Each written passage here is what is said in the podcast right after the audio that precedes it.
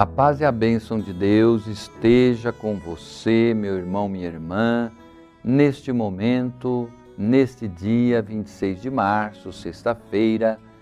Quero mais uma vez convidá-lo a refletir a palavra de Deus, do Evangelho de João, capítulo 10, versículos 31 a 42. Os judeus pegaram pela segunda vez em pedras para apedrejar Jesus. Disse-lhes ele: Tenho-vos mostrado muitas obras boas da parte de meu Pai. Por qual dessas obras quereis me apedrejar?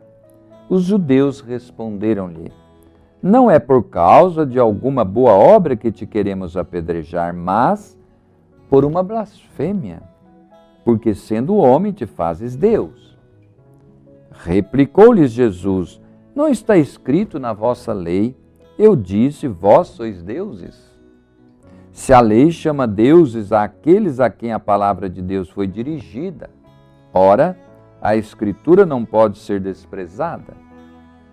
Como acusais de blasfemo aquele a quem o Pai santificou e enviou ao mundo, porque eu disse: sou o Filho de Deus?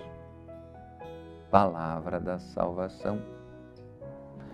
Jesus diz que ele é o Filho de Deus e isso é determinante. Ele não é um qualquer, ele é homem, verdadeiramente homem, mas é Deus também, Deus e homem verdadeiro.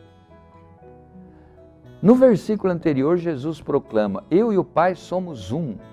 Isto é tomado como blasfêmia por parte das autoridades judias daquela época e por isso querem apedrejá-lo.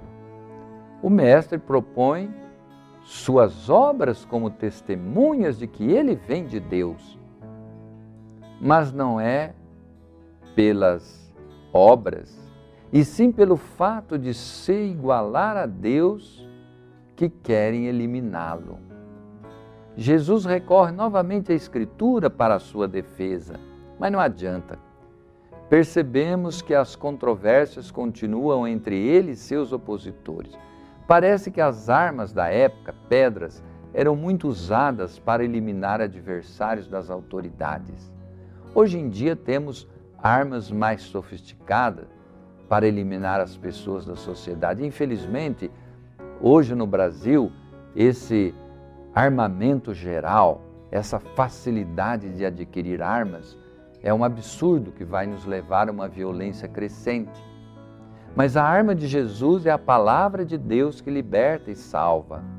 A arma dos adversários de Jesus são pedras que matam, eliminam os adversários.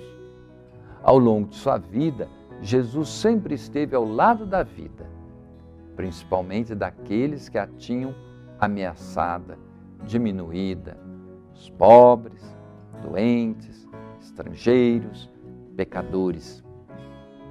Meus irmãos e irmãs, é difícil entender Jesus porque o nosso coração é de pedra. Mas à medida que nós nos tornamos humanos, com um coração humano, é muito fácil entender Jesus, porque o que ele defende é o amor e a vida, a verdade e a justiça. Tudo isso nós queremos, mas às vezes a humanidade busca em lugares errados. Voltemos a Jesus, convertei-vos e crede no Evangelho. É a palavra que nesse tempo quaresmal nos é dita e repetida. Para que isso aconteça, meus irmãos, em todos nós, eu vos abençoo em nome do Pai, do Filho, do Espírito Santo. Amém. Fique em paz, fique com Deus.